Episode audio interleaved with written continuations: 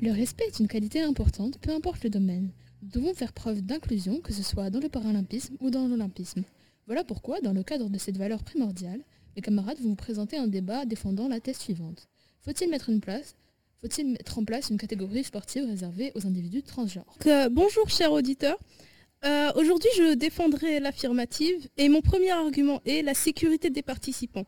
En effet, la plupart des participants, euh, surtout les sportifs qui sont trans masculins, sont exposés à des risques de surmenage et d'endommagement des muscles en raison des différences physionomiques euh, des participants, et ce même après la prise d'hormones.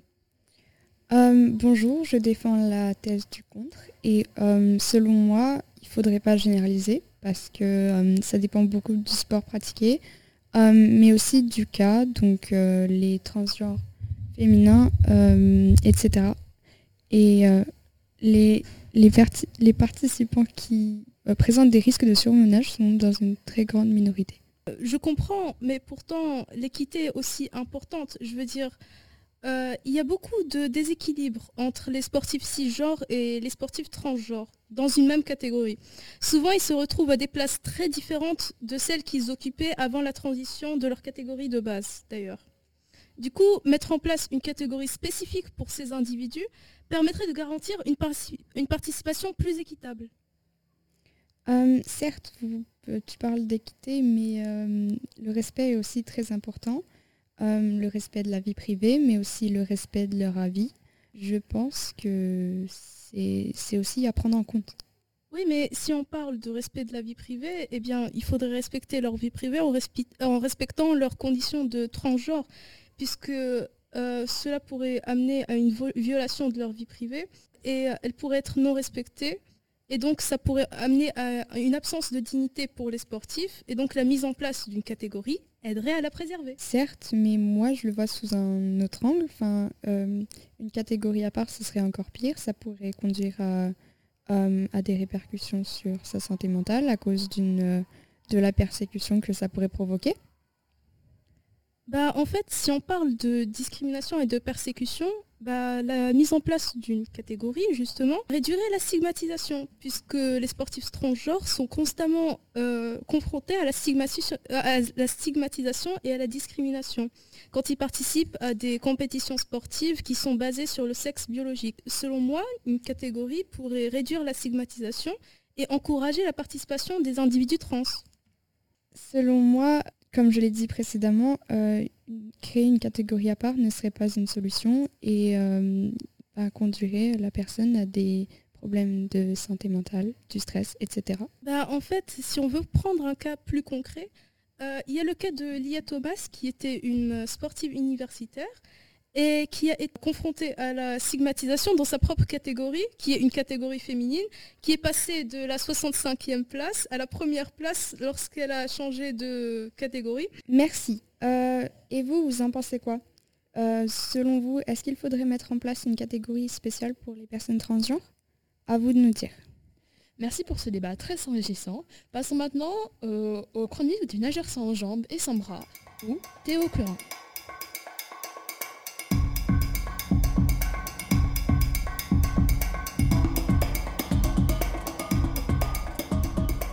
Michel Curin, né le 20 avril 2000 à Lunéville, à l'âge de 6 ans, il contracte une méningite qui l'entraîne l'amputation de ses quatre membres. Il suit à deux ans de rééducation, réapprend à manger et à marcher avec des prothèses.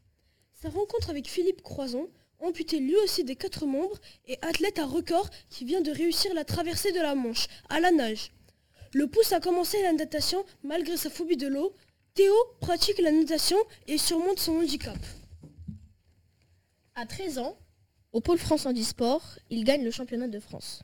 Sa carrière au niveau international débute en 2015 avec l'équipe de France lors des championnats du monde de natation handisport au Royaume-Uni. Il obtient son premier podium international, une médaille d'argent sur 200 mètres nage libre, au championnat d'Europe de natation handisport 2016 au Portugal. En 2016, lors des championnats de France de Montpellier, il améliore son record de 4 secondes sur le 200 mètres nage libre il se qualifie alors pour ses premiers Jeux paralympiques à seulement 16 ans. Benjamin de l'équipe de France aux Jeux paralympiques de Rio, il termine au pied du podium sur le 200 mètres nage libre. À partir d'avril 2018, Il fait partie de la commission des athlètes, une instance de 18 sportifs présidée par Martin Fourcade, qui va, qui va travailler à la préparation concrète des Jeux olympiques et paralympiques de 2024 à Paris. En 2020, il participe à son premier triathlon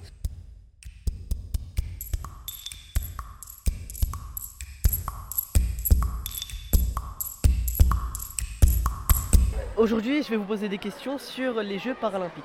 Bonjour. Dans un premier temps, qu'est-ce que les Jeux paralympiques? Euh, les Jeux paralympiques sont les Jeux olympiques pour les personnes à mobilité réduite ou bien qui sont malvoyantes par exemple ou sourdes par exemple. Ok, merci. Et euh, connaissez-vous des domaines de ces Jeux paralympiques? Des sports, des... Oui, je connais plusieurs euh, disciplines. Euh, je connais par exemple euh, plusieurs euh, sports, par exemple du hockey en fauteuil ou bien encore du basket. Il, y a- il existe plusieurs sports collectifs en fauteuil roulant. Il existe par exemple aussi le rugby en fauteuil roulant ou encore le tennis qui peut se jouer en double ou en simple. Il Da- existe aussi d'autres sports, par exemple comme le judo, où certaines personnes malvoyantes ont la possibilité de combattre, mais avec certaines, certaines règles spéciales à leur euh, pratique. Ok, merci beaucoup.